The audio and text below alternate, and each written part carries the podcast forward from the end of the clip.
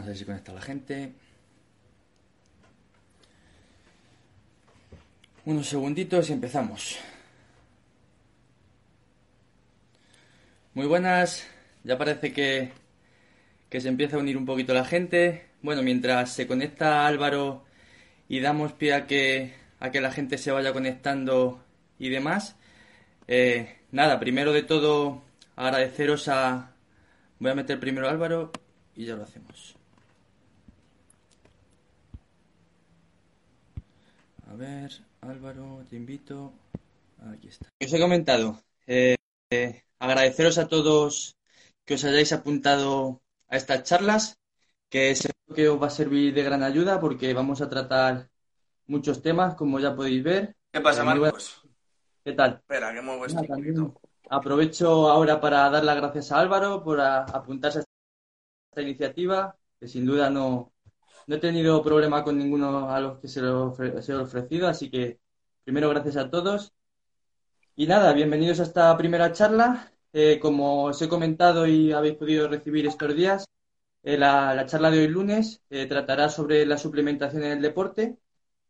Y bueno, como hemos estado hablando Álvaro y yo estos días, así un poquito para estructurarla, Vamos, yo os aseguro que va a ser súper completa porque vamos a tratar todos los temas, vamos a tratar suplementación tanto en deportes de fuerza como en deportes de resistencia, así como en composición corporal. Luego también un poquito de salud, hablaremos.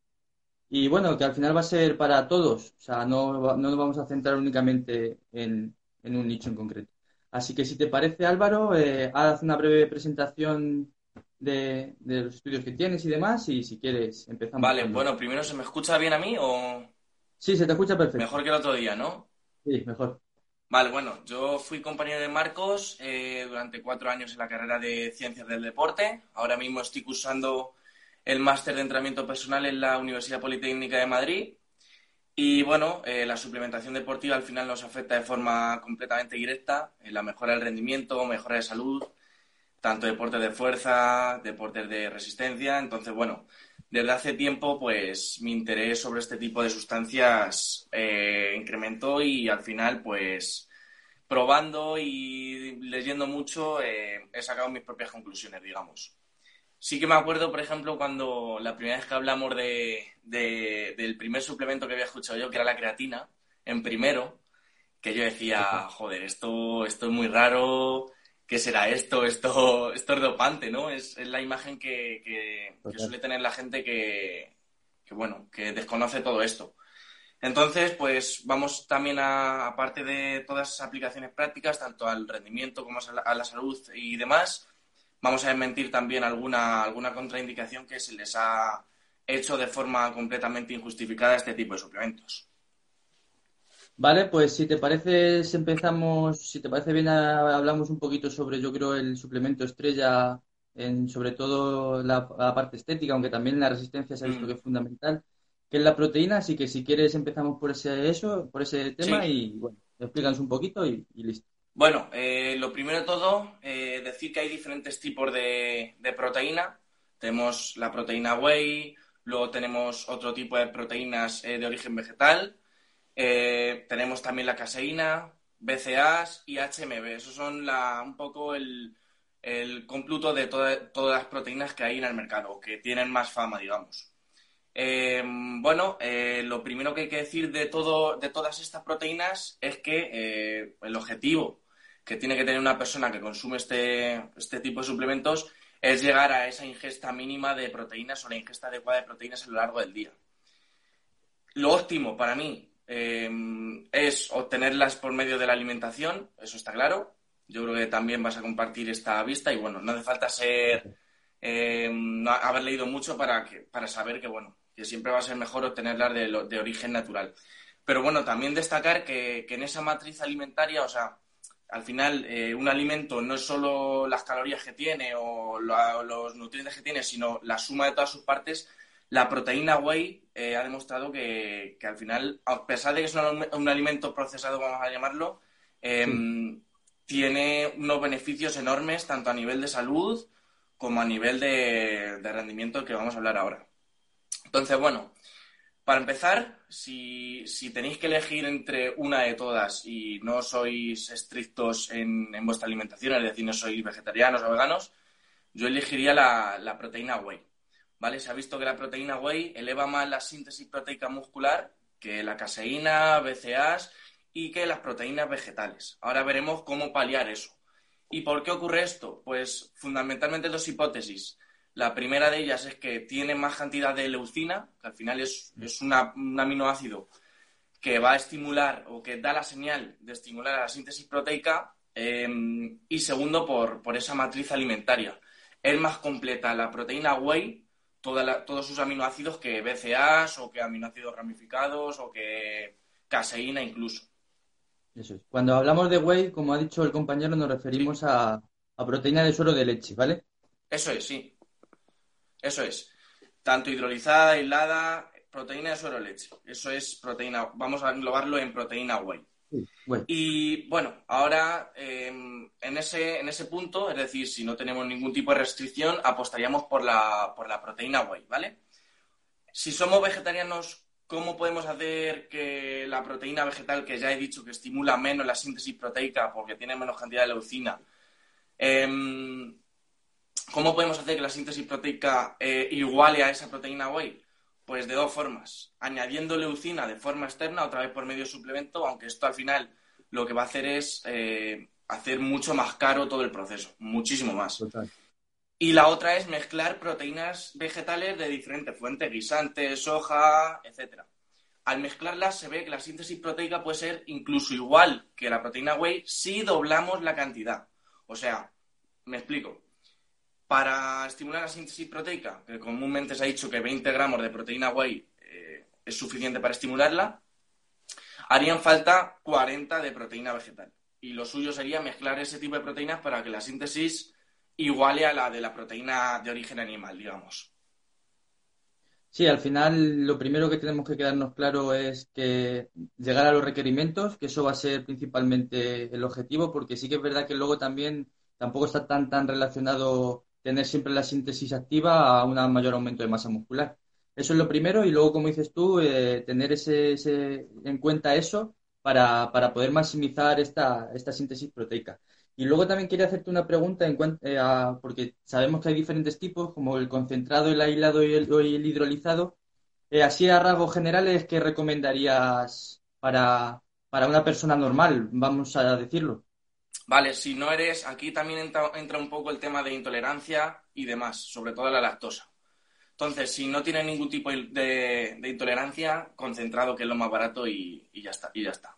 Simplemente. Sí, estoy totalmente de acuerdo contigo. Al final, el hidrolizado y el aislado, eh, al final lo que hace es hacer un proceso, un proceso más, que lo que hace es, sí que es verdad que le quita un poco de lactosa para los intolerantes, también puede ser una buena opción, pero bueno, al fin y al cabo lo que hace es eso. Al final es un proceso que aumenta mucho el coste, no, no una barbaridad, pero sí que lo aumenta bastante y al final no hay tanto beneficio beneficio-coste.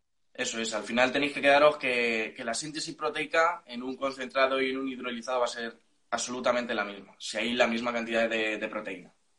Eso es, en cuanto al, a los beneficios en cuanto a la fuerza y resistencia, pues como hemos comentado, al final la proteína, como todos sabemos, es básica en, en la recuperación muscular, tanto en un entrenamiento de fuerza como de, resistencia, así que para estas dos modalidades estaría aconsejada, igual que pues, para un fin estético, pues al final la proteína igual. lo pueden tomar tanto deportistas de fuerza como resistencia. Sí que es verdad que hay unos baremos un poco diferentes, que ahora no podemos adentrarnos en ello porque vamos a tratar otra serie de suplementos, pero bueno, ese, eso es más o menos todo lo que podemos hablar así de las proteínas. No sé si se te ha quedado algo por comentar o... Vale, bueno, pues si puede ayudar a alguien a la hora de elegir una proteína, porque bueno, ahora hay una cosa que se llama amino speaking, que seguro que sabes lo que es, has oído hablar de ella. Bueno, el amino speaking es como marketing, o sea, puro marketing. Eh, anuncias en, en tu propia proteína como que tiene creatina, glutamina, etcétera, etcétera. O sea, que tiene compuestos que ni quieres ni te van a beneficiar en absoluto. Lo único que va a hacer eso es incrementar el precio del producto. Entonces, a la hora de, elegir la proteína, que tenga mínimo por cada, por cada ración 3 a 4 gramos de leucina, que eso te viene, te viene en, el propio eh, en la información nutricional y que, bueno, que no vendan que tiene otra sustancia porque lo que buscas es proteína y ya está. O sea, al final, eh, añadirle otros compuestos va a hacer que, encarezca el, el, producto y que el beneficio sea el mismo. Y dejando aquí las preguntas que nos han... Me renta más el hidrolizado si, por ejemplo, la primera vez que tomé creatina tuve problemas gastrointestinales. No, no tiene nada que ver la, la proteína aquí con la creatina. O sea, por mucho que te sentó mal la creatina, puede ser porque utilizarás dosis muy altas o protocolos diferentes a los estandarizados. Pero no tiene nada que ver con la proteína. O sea, si no has probado la proteína concentrada, pruébala primero. Eso es, al final es también probar. Eso es, pruébala, pruébala. pero no tiene nada que ver con que hayas tenido problemas con la creatina. Cada cuerpo es un mundo. Eso es. Y luego la otra fue con una dosis. a ver, a ver, a ver. Sí, creo que ha contestado a lo de antes. Vale, fue con una dosis de 8 gramos. Ahora mismo con una dosis de 5 no me ha afectado la salud de la creatina. Pues al final también se ve que con esa dosis más baja sí que puede provocarte los efectos ergogénicos. O sea que sigue con esa dosis y al final es adaptar, individualizar al máximo tanto suplementación, entrenamiento, nutrición, todo. Y ahora también me gustaría a mí añadir alguna cosilla sobre esto, porque sí que es verdad que ahora pues tú te compras una proteína y sí que es verdad que al final la dosis que te viene para, para tomarla es algo abstracto para mi, para mi gusto, porque no es como la creatina que funcione por me tomo 5 gramos porque, porque me toque tomarme esa cantidad y ya me va a funcionar, sino que al final va a depender mucho, como hemos estado comentando, de la cantidad de proteína que, tomamos, que tomemos a partir de los alimentos. Si tomamos mucha proteína en los alimentos, incluso no nos va a, ser necesaria.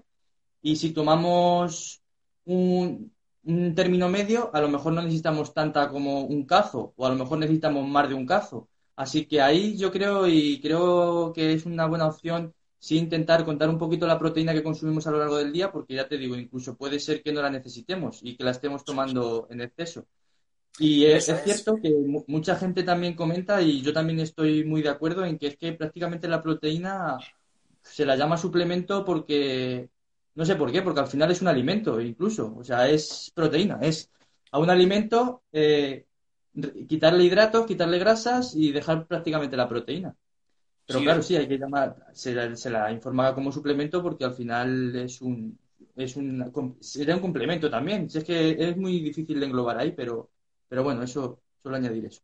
Totalmente. Además, bueno, eh, no tiene sentido suplementarte con proteínas si no sabes cuánta cantidad estás tomando, porque no sabes si estás infraestimando, sobreestimando, si al final, si no llevas un control, digamos que los suplementos están en, en la cúspide de la pirámide y tenemos que tener todo lo de abajo completamente controlado para, tener eh, después la iniciativa, idea y sentido de suplementar. Si no tienes las, las bases completamente estructuradas y controladas, no tiene ningún sentido.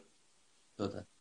Vale, pues si te parece, vamos a hablar del siguiente suplemento. Eh, si quieres, si te parece bien, podemos hablar sobre otro suplemento estrella, digamos, el, para mí el, el más útil y el que más investigación ha tenido, y casi toda favorable prácticamente, que es la creatina. Así que coméntanos un poquito tu opinión y...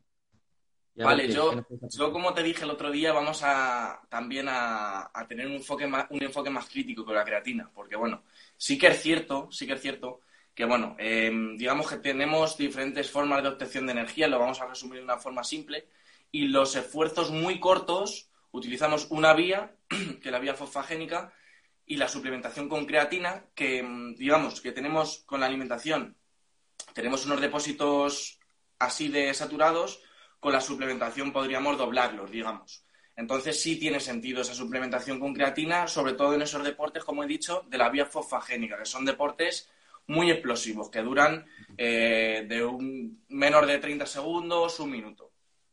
Bien, entonces, todo tema de deportes de fuerza, em, sprints, eh, deportes de muy, muy baja duración y muy explosivos, eh, la suplementación con creatina es lo mejor que podéis hacer porque los efectos además son bastante grandes, bastante grandes.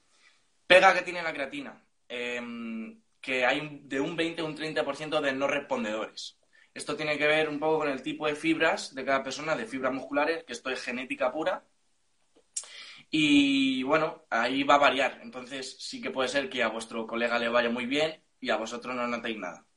Eso es... Sí, al final los mecanismos no se han llegado ni a, ni a saber porque, o sea, sí que se supone algo, pero nunca se ha llegado a decir, no hay respondedores por tal enzima que no, no hace un buen funcionamiento o qué. Así que eso al final, yo de hecho creo que soy no respondedor a la creatina. Yo siempre intento tomarla y apenas he notado nada y sí que se ha visto que mucha gente responde perfectamente.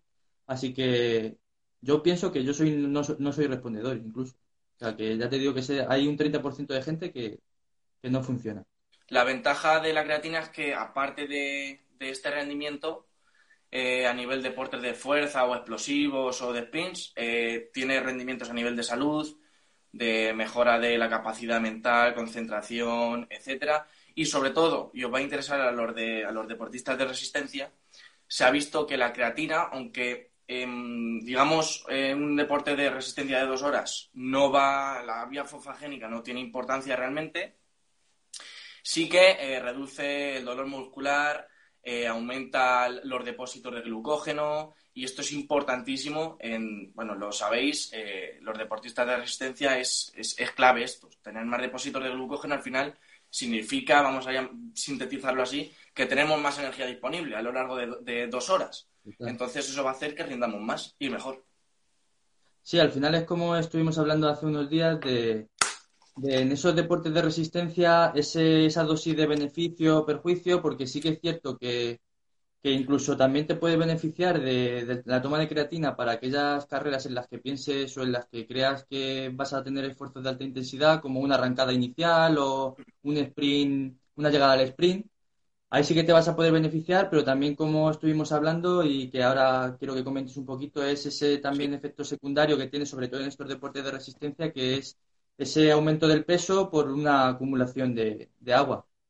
Eso es. Eh, la creatina conlleva una acumulación de agua a nivel intracelular. O sea, estéticamente nos vamos a ver mejor incluso cuando tomamos esa creatina y aumentamos ese kilo. No va a ser, eh, digamos, grasa ni, ni, nada por el estilo. Entonces, para estética y deportes de fuerza igual, perfecto. Ahí otra ventaja más. ¿Qué ocurre con los deportes de, resistencia? Como por ejemplo, principalmente bici o, o correr, vamos a llamarlo, vamos a decirlo así que al final eh, vamos a aumentar un kilo más. Y ese kilo más eh, puede lastarnos. O sea, hay, deportistas que no, no les gusta la creatina, deportistas de resistencia, principalmente porque se ven pesados, se ven que han aumentado un kilo y aunque tengan eh, mayor depósito de glucógeno, al final no se ve una mejora del rendimiento. Entonces aquí volvemos a lo mismo de antes. Habrá personas que les venga fenomenal, que se sientan mejor, que rindan más y otras personas que se sientan pesadas y rindan peor. Por eso te decía de, ese aspecto crítico que le vamos a poner hoy a la creatina. Total, sí, eso hay que tenerlo en cuenta y al final, como todo, es individualizar con nuestro deportista, ver qué requerimientos tiene, qué, qué va a necesitar de la creatina y qué puede perjudicarle. Y bueno, luego siguiendo un poquito en este tema de la creatina, sí que podríamos hablar un poquito ahora, yo creo, de la dosis recomendada y también, si te parece, hablar un poquito del sello Creapure para, para aportar un poquito más de calidad a esta y nada, coméntanos, coméntanos un poquito. Vale, bueno, eh, un problema de los suplementos hoy en día es que al final eh, no tenemos la seguridad 100% de que estemos realmente tomando lo que pone la etiqueta o lo que se nos anuncia. Entonces, bueno, al final el que la creatina tenga el sello, el, el sello Creapure nos asegura a nosotros de que la fuente de obtención de la, de la creatina y el proceso que, ha tenido pues haya sido más puro y estemos tomando realmente un producto mm, de verdad, ¿no? Vamos a llamarlo así. Eh, entonces, sí, sí lo recomendaría. Em, sí recomendaría utilizar eh, creatina con este sello. Además, la diferencia de precio es muy, no es muy grande. De todas formas, la creatina es uno de los suplementos más baratos que hay, si no el que más. Y, bueno, al final, pues os va a costar menos que 500 gramos de creatina te van a durar un año y te van a durar y te van a costar menos que un kilo de proteína o similar. Estamos hablando de 10, 15, 15 euros. No sé exactamente ahora mismo, pero por ahí andará, ¿no? Es paradójico porque al final hay suplementos que está súper comprobado que no funcionan y te cuestan una barbaridad de dinero y la gente se tira a ellos y luego la creatina que parece, vamos, que es el suplemento más estudiado y que parece que mejores beneficios tiene, es el más barato sin duda y al final te dice, joder, si es el más barato, ¿por qué no es el que más se consume? Eso es. Y en cuanto a dosis, eh, digamos que vamos a tomar 0,01 gramos por kilogramo de peso. O sea, si pesamos 70 kilos, 7 gramos. Si pesamos 80 kilos, 8 gramos. Para mí, esa es eh, mi opinión para deportes de fuerza, ¿vale? Principalmente. Para deportes de equipo, que también eh, realizan sprints eh, a lo largo de, todo el partido, esta creatina también les va a ayudar muchísimo. En este caso sí, mediante esa vía fosfagénica. Y em, sí que con dosis más bajas se ha visto que se producen los mismos efectos algogénicos. Incluso 3 a 5 gramos. sí, sí, yo también he visto algún estudio que decía que incluso no había que llegar a tomar tanta cantidad para, para hacer de su beneficio. Eso es. Vale, sí, te parece... Sí, dime. Sí, vale, bueno, eh, al final iba a decir que eso va a llevar a que se produzca ese efecto ergogénico, esa mejora del rendimiento y no aumentando tanto el peso. y eso en deportes de equipo, deportes de resistencia, etcétera, al final va a ser lo mejor para mí. 3-5 gramos y sí que sí, en deporte de fuerza, donde el peso te va a dar un poco más igual, incluso te va a venir bien en fases de volumen y demás, pues sin problema 0,01. Perfecto. Pues si te parece pasamos al siguiente, que si no somos unos frikis y nos ponemos aquí a hablar de todo. Vamos a hablar ahora de otro de los suplementos más utilizados y que mayor evidencia tiene, como es la cafeína. Así que nada, coméntanos un poquito qué, te parece este suplemento y dosis y demás, como hemos visto con la, con la creatina. Vale. Bueno, em, la cafeína, eh, ya sea a través de suplemento directo en forma de café, té, etcétera, es un estimulante del sistema nervioso central y del sistema cardiovascular. Em, por diferentes vías nos va a provocar una mejora del rendimiento en tanto a nivel, digamos, de transmisión de impulso nervioso, es decir, vamos a transmitir mejor las fuerzas, vamos a contraer mejor los músculos y esto nos va a venir bien tanto a la hora de realizar un press de banca como a la hora de correr durante 10 kilómetros. Y bueno, eh, sí que sus efectos están probados, pues básicamente igual que la creatina, en todas las disciplinas. O sea, deportes de fuerza, resistencia, deportes de equipo. Incluso se ha visto que a, nivel de salud, igual que la creatina, va bastante bien para bueno, todo el tema de rendimiento cognitivo. También nos puede ayudar, es, un nootrópico nos va a ayudar a, concentrarnos en dosis bajas para, por ejemplo, estudiar, etcétera. En cuanto a dosis, las dosis van para que se produzca ese efecto ergogénico de 300 a 600 miligramos, pero aquí sí que sí el efecto individual de cada uno, o sea, si la creatina era importante, en la cafeína es muchísimo más. Hay gente que con 600 miligramos puede ser que ni se entere del efecto y hay gente que con 100 eh, esté nervio muy nervioso porque hay que bueno hay que ver que los que tiene también efectos efectos negativos o puede tenerlos eso es, al final la dosis depende mucho de la persona, e incluso para gente que ya esté muy acostumbrada a la toma de, café o de cafeína, esa dosis se puede incrementar por esa tolerancia, que también hablaremos un poquillo de ello. Y, nada, si, tienes algo más que aportar. Bueno, si eh, para deportes de, resistencia tenéis que tener en cuenta que, dosis muy altas pueden provocar efecto diurético, es decir, pueden hacer eh, orinar. Entonces, em, no toméis cafeína eh, el día de competir, o sea, entrenarlo, ver cuál es vuestra dosis óptima, ir manejándoos eh, poco a poco y al final hasta que encontréis ese punto justo que te da ese aumento de rendimiento sin perjudicarte a nivel diurético o, a nivel de taquicardia, nerviosismo, etcétera. Es importantísimo entrenar esto. Al final es como quien se compra unas zapatillas que no las estrena el día de la carrera, sino que te tienes que ir probando tú durante los entrenamientos para, para saber cuál es la dosis óptima, cuánto debes tomártela. Para eso también está el entrenamiento, no solo para las habilidades físicas o, tácticas. Eso es. Y sí que me gustaría añadir ya como último que sí que, bueno, la, típica toma de, cafeína siempre es en torno a la hora antes de entrenar, porque es cuando se produce el pico máximo. Eh, pero se ha visto también que, por ejemplo, deportistas de, de, fondo, de resistencia, que hacen dobles sesiones, que hacen, por ejemplo, un entrenamiento por la mañana y otro por la tarde, Em, la toma de, cafeína eh, después de la primera sesión va a acelerar la resíntesis del glucógeno. O sea, al final va, a facilitarte em, la obtención y la, recuperación de toda la energía para que después ese entrenamiento que hagas por la tarde te venga bien. O sea que eh, también tiene, se está viendo ya que tiene sentido no solo en el preentreno, sino alrededor. O sea, en el preentreno también puede tener mucha, mucha importancia. Sí, sí, total, totalmente de acuerdo. Sí que es verdad que, como hemos comentado un poco, eh, vemos que tiene beneficios en ambas disciplinas, tanto en de fuerza como en resistencia, aunque también es verdad que se ha estudiado bastante más en deportes de resistencia y, y sin duda, y yo pienso que es mucho más beneficiosa para deportes de resistencia. En fuerza también, también se ha visto que tiene mejoras, pero sí que se ha visto que no hay tantas mejoras en cuanto al 1RM y cosas de por mientras que en resistencia es un suplemento súper, súper útil. Bueno, nos pregunta también eh, Navarro por aquí, creatina para deportes de lucha. Categorías de peso, bueno, aquí sabemos que en este tipo de deportes están muy limitados eh, por el peso, incluso son deportes que van súper al límite. Aquí, mi opinión, eh, igual que lo que he dicho antes en deportes de resistencia, va a ser exactamente la misma. Al final, em, el rendimiento, la creatina de por sí te va a hacer, eh, te va, a conllevar un aumento de peso. Si el deportista entiende que esa creatina le va a provocar un aumento del rendimiento, puede, puede caber la posibilidad de que haya subido ese kilo de peso por la creatina y reduzcas un kilo de peso, un, kilo, un kilogramo corporal. O sea, que reduzcas un kilogramo de, tu peso normal. Eso va a provocar, en mi opinión, mejora del rendimiento, pero eso es lo, que hemos hablado antes. Es totalmente individualizable y lo tiene que, entender el deportista y lo tiene que sentir.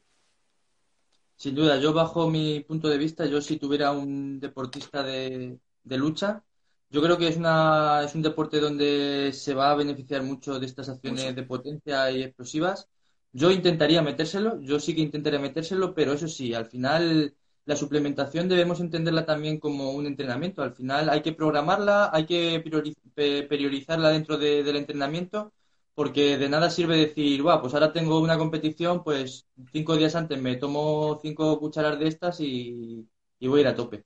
Al final hay que saber estructurarlo bien en la temporada, hay que saber cuándo es mejor tomarla, cuándo es mejor no que no, no, lo hemos dicho, que no hace falta hacer un parón, pero sí que hay veces en las que a lo mejor a principio de temporada a lo mejor no necesitas esa mejora y no hace falta tomarla y si en un momento determinado, eso hay que programarlo e individualizarlo totalmente en función al deportista, igual que la cafeína y que todos los suplementos.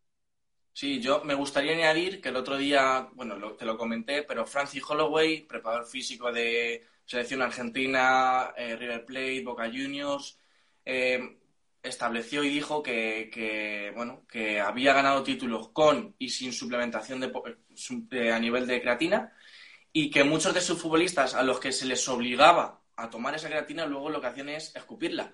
O sea, había futbolistas de, de, todo el entorno, que al final son 25 jugadores, que les venía bien y la tomaban y se sentían mejor, más rápido, más explosivos, más fuertes, y otros que se sentían al revés, o sea, más pesados, más lentos, incluso dijo que, que alguno se lesionó y al final si lo achacas a eso, pues bueno, son futbolistas y, hay que individualizar cada uno de ellos. No, no vale para todos, vamos a decirlo así. Eso es, pues ahora si te parece vamos a cambiar de tema, vamos a ir con otro, otra cosa muy importante también, sobre todo para, para mucha gente, que se ayuda de esta suplementación para la quema de grasa que como ya iréis viendo, pues hay muchos suplementos que te venden la moto de que vas a quemar grasa más que con el ejercicio y al final se ha visto que, incluso no quema grasa o que esta quema no es significativa. Así que si quieres vamos a abrir un debate en cuanto a la suplementación para la quema de grasa.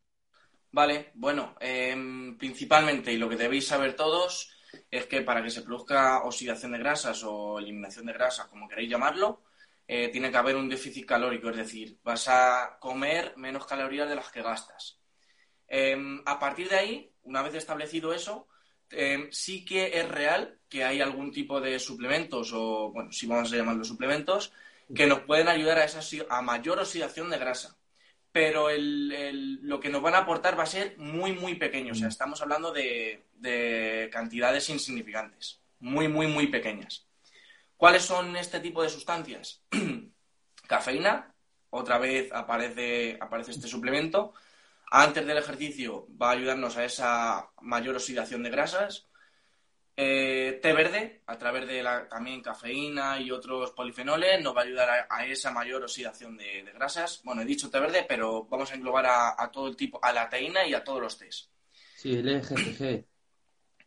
Y bueno, yo al final eh, optaría por estos dos tipos de sustancias porque las podemos obtener a través de tés o de cafés. Es una forma muy sencilla y muy barata de obtenerlas.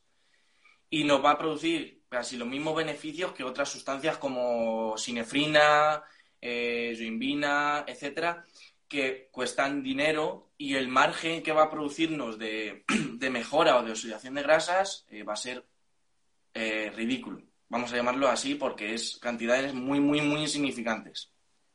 Claro, sí, porque ahora que ha mencionado un poquito la sinefrina y la joimbina, decir que estas sustancias sí que se ha podido comprobar que, aumentan esa quema de grasas. Sobre todo voy a centrarme un poquito más en, la joimbina. Eh, sí, como he dicho, aumenta esa quema de grasas, pero sí es cierto que va a tener problemas más importantes. O sea, se ha visto que a nivel salud. Eso es. Yo únicamente, de hecho, en Europa está prohibido. Su comercialización en Europa creo que está prohibido. En América no. Hay gente que se la trae de allí y la consume aquí sin problema. Y al final, si está prohibido, es por algo. Sí que se ha visto que, estimula ciertas zonas, cierta quema de grasa más rebelde, pero bueno, al final pienso que, como dices tú, vas a, a no ser que vayas al milímetro y que vayas a competir, este tipo de sustancias no te va a funcionar. Y, y, menos aún, vamos, te va a funcionar, pero no te va a merecer la pena. Y menos aún si, como hemos estado hablando, porque sí, al final tampoco queremos que la gente se quede como la cafeína funciona para quemar grasa. Queremos que la gente se quede con la cafeína y el té verde por el EGCG y demás puede ayudarte a quemar grasa, pero en comparación con el deporte, nada. O sea, al final, a lo mejor 15 minutos de un trote o salir a dar un paseo por la calle va a hacer más que esta suplementación a, la hora de la, de la quema de grasa. Y al final, el ejercicio va a hacer mejoras tanto a nivel cardiovascular como de fuerza. Así que yo creo que eso es un poquito con lo que queremos que, la gente se quede. Eso es. Y al final, bueno, preguntaban aquí, em, ¿se puede comprar en, una tienda de suplementación? Sí, se puede comprar, se puede obtener, aunque esté prohibida en Europa, se obtiene de forma sorprendentemente muy fácil. ¿Y la, la L-carnitina también puede ayudar a la quema de grasa? Pues bueno, em, los estudios con L-carnitina que demuestran que sí mejora la oxidación de grasas están hechos en ratones, eh, no en personas. O sea, eh, no. Actualmente, a día de hoy, podemos decir que no. Eso es. Se ha visto, se ha investigado bastante. La mayoría de los estudios dicen que, no, porque al final funciona por la carnosina, que es un transportador de, de grasa, pero al final, como siempre se ha dicho, que haya más autobuses en una ciudad no significa que vaya a viajar más gente. Eso es. O sea, si tú aumentas estos transportadores de grasa más de lo que tu cuerpo lo necesita, al final, si lo único que va a hacer grasa, lo único que va a hacer que pierdas grasa es que te muevas. Si no te muevas, por más transportadores que tengas, no, no va a ser efectivo. Así que yo creo que por parte de los dos, el uso de L-carnitina para la quema de grasas es una pérdida de dinero absoluto.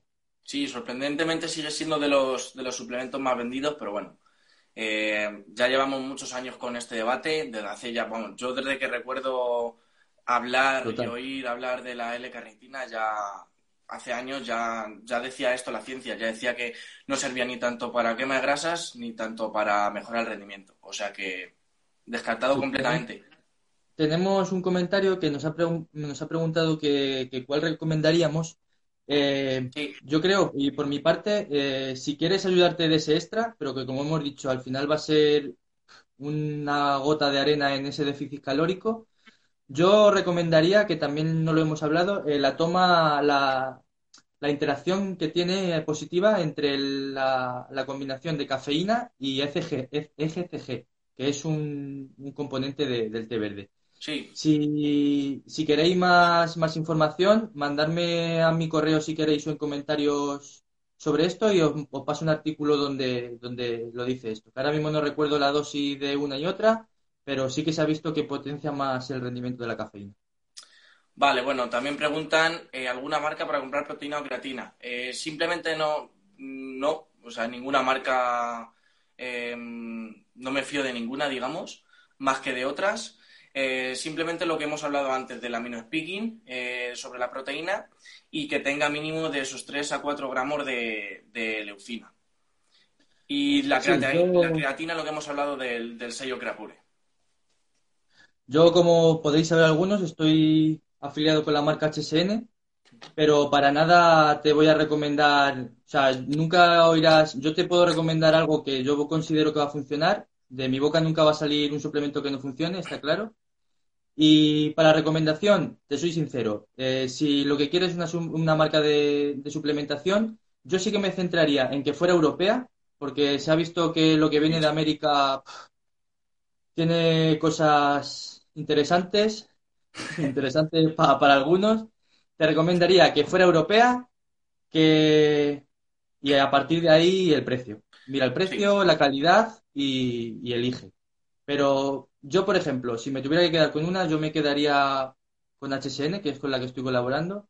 MyProtein es una buena marca también, o sea que yo no tengo nada en contra de ninguna, ni, ni gran a favor de una y de otra, pero sí que considero que aporta más valor en cuanto a, a, publicación de ciencia, al fin y al cabo. Tiene, no tiene influencer el típico ciclado o el típico tío que te va a vender lo que le parezca. Yo, toda la gente que he visto de HSN, al final se basa en, en, venderte productos que, a ellos les funciona.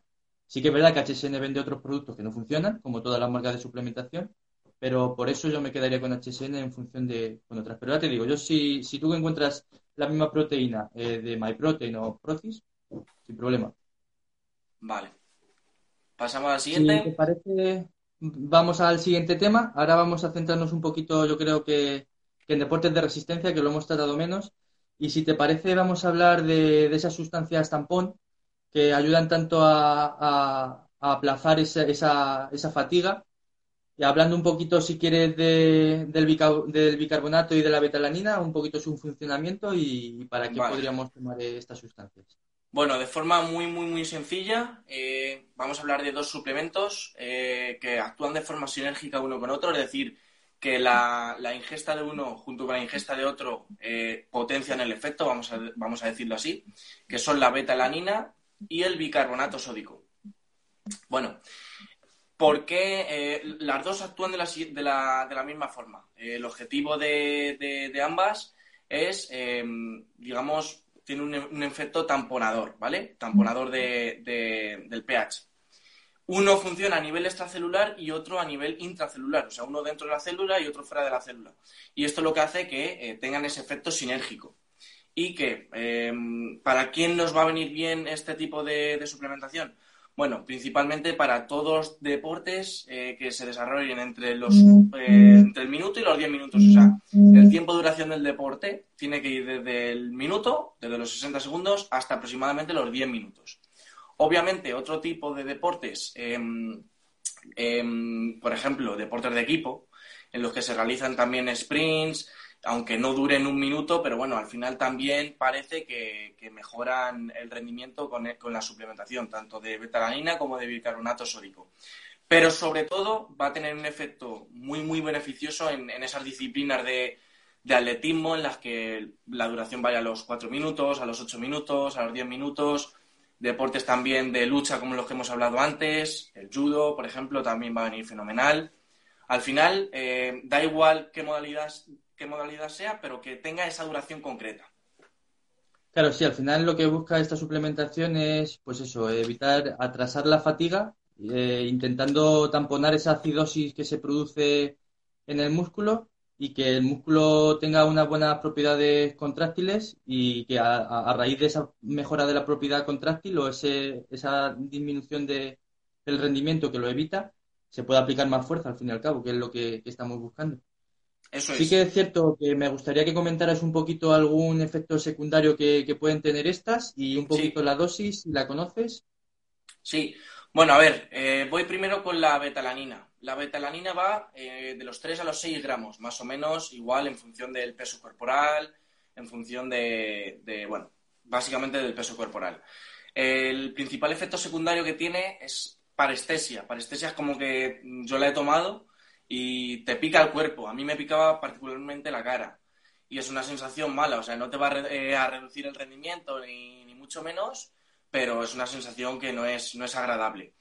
¿Cómo vamos a evitar esta, esta parestesia? Pues bueno, al final la betalanina funciona por acumulación, eh, es decir, no te va a producir un efecto directo como la cafeína, sino que eh, la tienes que tomar durante, a lo largo de varias semanas. Los estudios dicen principalmente de 6 a 8 semanas para que se empiece a, producir ese efecto erogénico. Pues dividimos la dosis de esos 3 a 6 gramos eh, a lo largo del día, por ejemplo, en tres tomas.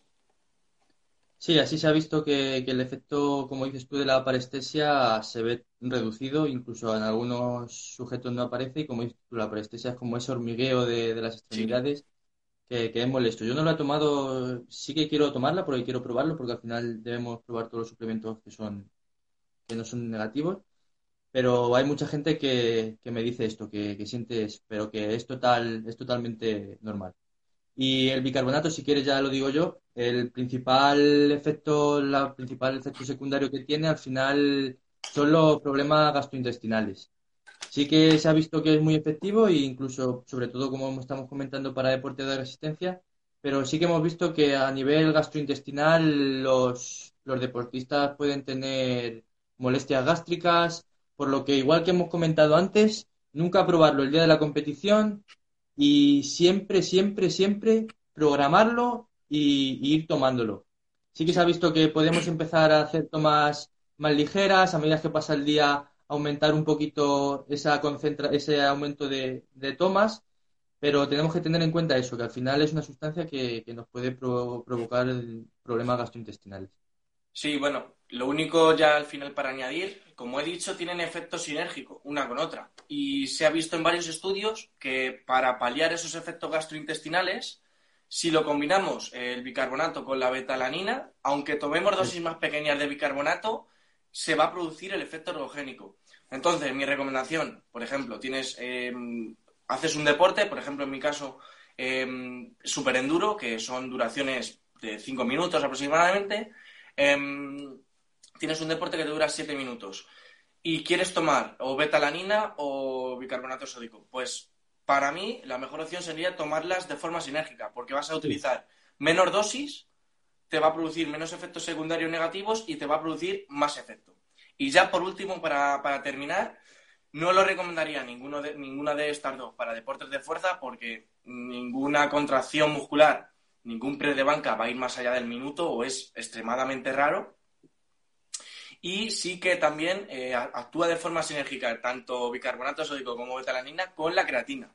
O sea que al final tenemos con estos tres suplementos para deportes, como hemos dicho, judo que dura como máximo cuatro minutos, por ejemplo, eh, un combo brutal y que nos va a, va a, favorecer también la recuperación entre una manga de superenduro y otra, un combate de judo y otro, Em, un partido de fútbol en una maratón y otro.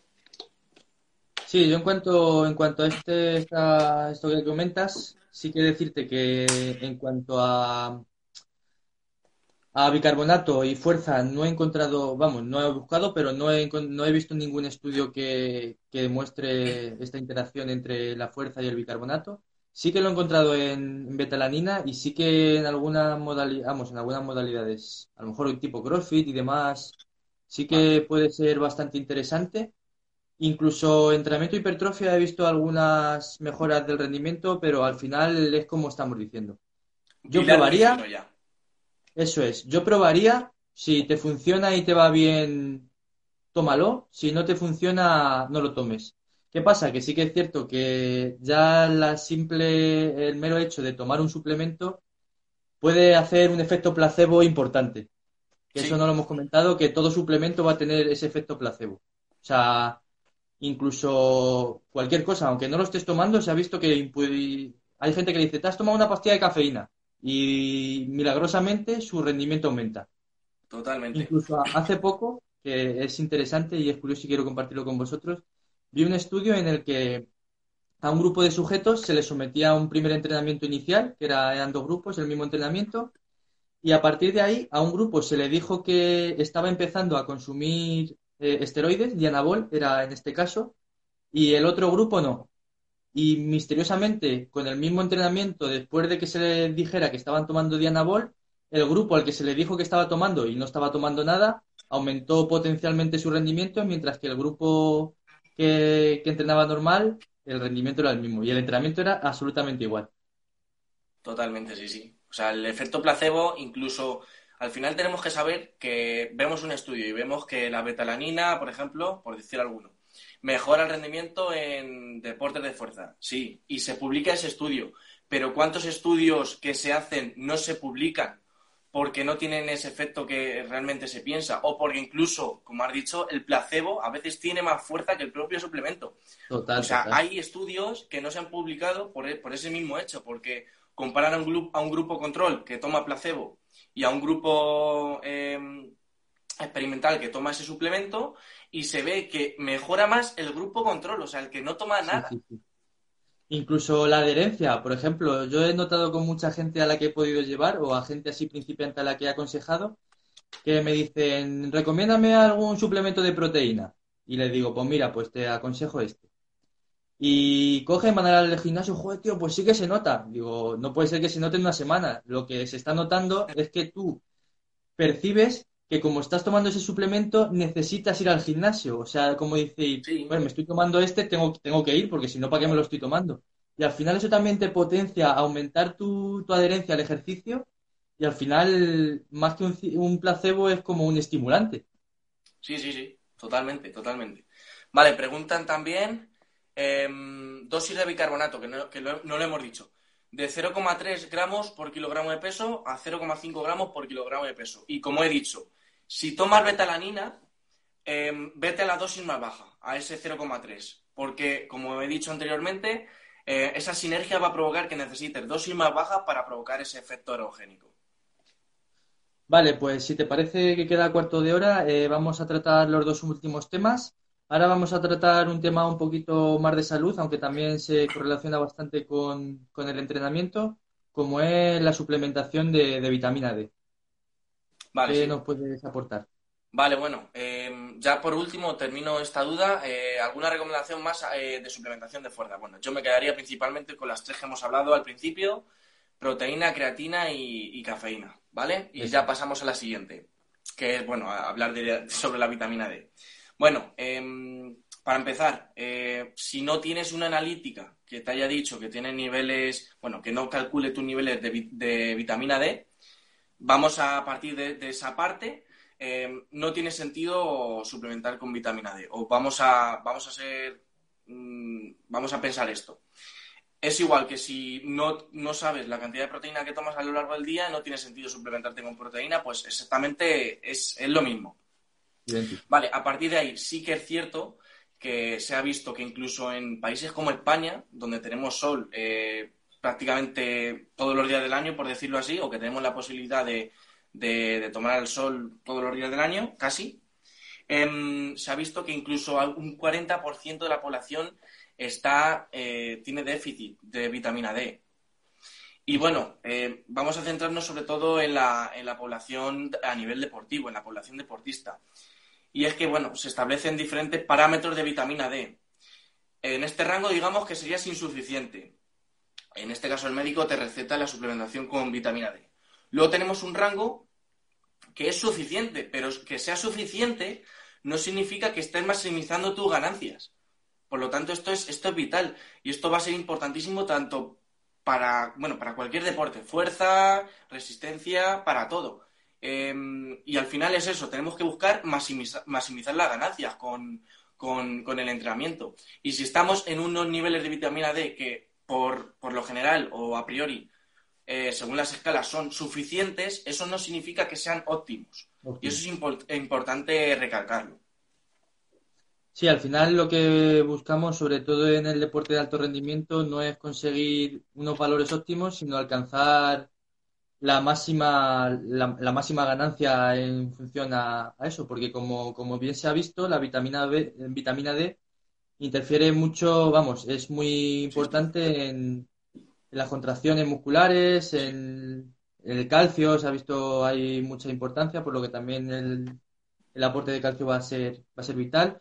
incluso en el aumento de la masa muscular por diferentes vías, como, como la típica emetor de anabolismo, de anabolismo muscular. Así que, como hemos dicho, primero eh, ver que, esa vitamina está, está baja o que no es óptima, y luego ya en función de tu disciplina y de tu, lo que busques, ya sí que te podríamos aconsejar que, te, que te, suplementes o, que no. Eso es. Y bueno, sobre todo es, es, importante saber esto porque, por lo que hemos hablado antes de la matriz de los alimentos, al final no tenemos que centrarnos em, solo en vitamina D y sin saber, por ejemplo, eh, sin saber cuáles son nuestros niveles directamente, suplementarnos, porque crea sinergias eh, y es antagonista de otros, de otros minerales y de, bueno, de otros, de otros procesos fisiológicos. Em, entonces, sí que es clave, aparte de conocer los niveles de vitamina B, de vitamina D, perdón, saber que el resto de parámetros están, están correctos. Y bueno, en cuanto a cómo tomamos vitamina D, cómo, bueno, principalmente la, es una vitamina liposoluble, es decir, se absorbe junto con las grasas. Em, y parte de la dieta, la mayor parte de lo que consumimos por medio de la dieta, no se absorbe, no logramos absorberlo. Por lo tanto, la exposición solar es importantísima. ¿Cuánto tiempo? Sí. Sí, sí, que es vital al final, que, lo podemos obtener a través de esta exposición al sol cuánto tiempo, cuánta, cuántas veces por semana, etcétera, pues al final dependerá de nuestra latitud, es decir, de dónde vivamos, de, la época del año, si es verano, si es primavera, si es otoño, y de nuestro color de piel. Em, sí que no soy experto en esto, pero hay un artículo muy, muy desarrollado en, Natis, en la revista de, Natis, que es, que gratis, o sea, justo en el, en el capítulo que regalan, que es el capítulo 12, em, te aparece una tabla en función de tu, de tu color de piel, del lugar donde vivas, en la exposición solar que necesitas. O sea que os animo a todos a que, a que por curiosidad lo sepáis y lo, lo miréis. Es gratis, ¿eh? completamente. Sí, además añadir que esta exposición a la luz, eh, cuando se hace a través de un cristal, eh, no es no se obtendría estos beneficios, por lo que aunque nos dé la luz solar a través de un cristal, no nos aportaría ese beneficio. Y bueno, yo creo que en este tema se podría profundizar mucho más sobre todo lo que vamos a hablar, pero nos quedan diez minutillos. Así que, si te parece, contestamos a una pregunta que teníamos ahí de, los multivitamínicos. Y bueno, si quieres la contesto yo. El, el, aporte de multivitamínicos siempre ha estado muy, muy extendido en la población. De estoy cansado, me tomo un multivitamínico. Hay que tener mucho cuidado o sea, sí que puede ser que haya épocas en las que a lo mejor tengas un demasiado estrés y haya una mayor cantidad de radicales libres. Y sí que te podría recomendar que en una parte de tu, de tu etapa en la que vivas te puedas suplementar de, vitaminas. ¿Qué pasa? Que esto la gente ya lo ha tomado como que en cuanto me estoy un poco cansado o estoy un poco estresado, multivitamínico, multivitamínico. Y no es así, o sea, yo lo recomendaría en, en acciones muy puntuales en las que de verdad ese estrés sea algo que condicione mucho a tu vida, no un simple hecho de, joder, se me ha pinchado una rueda del coche, me voy a tomar un multivitamínico. Y luego, en cuanto a la interacción que tiene estos multivitamínicos, se ha visto que en el entrenamiento de fuerza, eh, tomar multivitamínicos puede hacer que, la masa muscular, que la síntesis proteica se reduzca. O sea, que incluso son perjudiciales, porque al final lo único que está haciendo ese multivitamínico es paliar los, los efectos que tú estás intentando provocar en el organismo. Si tú con el entrenamiento, que aunque parezca raro, lo que estás intentando es destruir músculo para que luego vuelva a crecer, si tú lo estás destruyendo, pero además le estás aportando una sustancia que, lo va a mejorar, pues al final no, no buscamos eso, buscando recuperarnos más, no que recuperarnos por medio de una, una suplementación. Así que si quieres y si tienes algo que añadir y si no... totalmente de acuerdo con, con la vitamina, con, con, los multivitamínicos y al final decir que si en una analítica tienes déficit de una vitamina, tómate o suplementate de esa, de esa vitamina, no del resto. Porque por muy bien que se nos hable de las vitaminas, hay vitaminas que en dosis altas son perjudiciales para nuestro organismo. En dosis altas estoy hablando, en supradosis. Incluso puedes llegar a morir por una intoxicación con vitaminas. Y sí que es cierto que incluso tú si te paras a mirar un, un, suplemento de vitaminas, le das la vuelta y dices, madre de mía, o sea, te, todas las vitaminas a un 200% de la recomendación. O sea, estás, digamos, todos los días tomando un valor doblemente, el valor doble de lo que deberías tomar para ese día. Y eso día tras día. Al final hay vitaminas que sí que las podremos eliminar, pero hay otras vitaminas que se van a acumular y pueden, pueden traernos perjuicios. Eso es. Vamos con el último tema y si nos sobra tiempo contestamos a las preguntas que nos quedan. Vale. Que me parece muy interesante porque quiero que en estos cinco minutitos tratemos un poquito el tema de la cúrcuma y el jengibre, principalmente como, como antiinflamatorios naturales. Vale, bueno, las preguntas que se queden ahí, eh, preguntarnos luego por, privado y las respondemos. que si no, chicos, esto se corta la hora y no, no, nos da tiempo. Vale, eh, cúrcuma y jengibre, suplementos súper, súper desconocidos a día de hoy, por lo menos en mi entorno. O sea, nadie ha oído hablar de, cúrcuma y jengibre más allá de, como especias o como infusiones.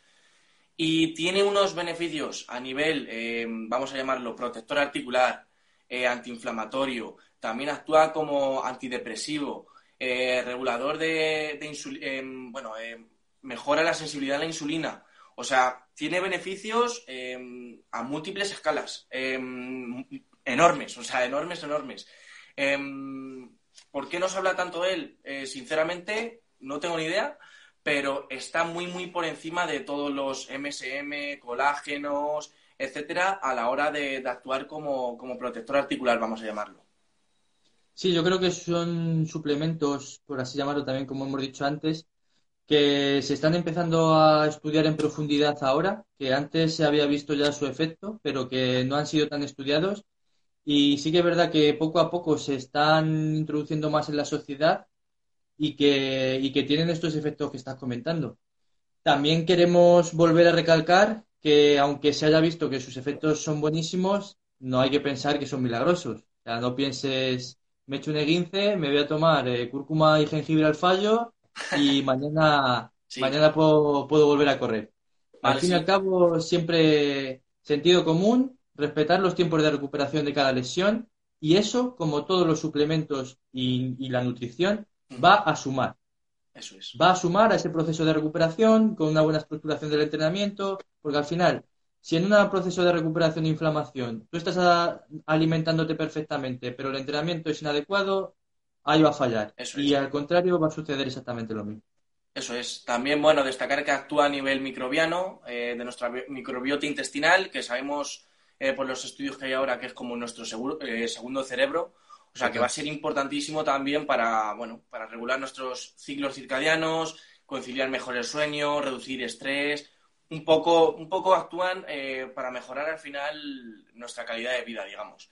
Y también, si te tecleáis en Google lo vais a encontrar, hay muchos estudios que comparan eh, la misma cantidad de cúrcuma que de paracetamol o de ibuprofeno, con el objetivo de, actuar como analgésico eh, o como antiinflamatorio.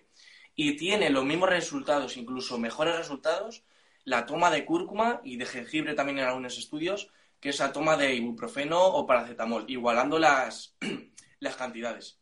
Entonces, al final. Sí, si entramos, si entramos ya en tema de fármacos, también es otro mundo aparte. Incluso se ha visto que hay muchos deportistas que están súper habituados al típico voy a entrenar, me tomo un ibuprofeno. Incluso se han visto estudios que esta suplementación, vamos, suplementación, esta toma de ibuprofeno también reduce la síntesis proteica, también interfiere en procesos anabólicos Así que tenemos que tener cuidado y tenemos que utilizar estas herramientas que tenemos cuando de verdad nos hagan, nos hagan falta. me duele la cabeza, me tomo un paracetamol. Tranquilo, o sea, no deja que ese proceso vaya aliviándose, pero que no siempre que te duele la cabeza tienes que tomarte un paracetamol, que hay que también saber, y vamos a hablar eso también en diferentes charlas en estos días, de cómo saber convivir con el dolor y cómo intentar paliarlo. Eso es. Y como dicen por aquí, te ahorras el efecto hepatóxico del paracetamol completamente. Total. O sea, al final, y no solo actúa a nivel de me duele la cabeza, te va a reducir ese dolor de cabeza, sino que actúa, como he dicho, a, niveles hormonales muy, muy, muy, muy grandes. En cuanto a, en cuanto a cantidades, importante que si compráis la cúrcuma eh, venga con piperina, que es como... 25 segundos, Álvaro. Bueno, pues lo dejamos para, preguntas. vale, sí, y también hablamos sobre los precursores del óxido nítrico, así que la semana que viene, si te parece, tenemos otra charla. Y aprovecho estos últimos 15 segundos, primero para darte las gracias a ti por haber aceptado, aceptado esta propuesta. Y luego, gracias a todos. Y bueno, ya sabéis que a lo largo de, de los días vamos a tener más charlas. Así que.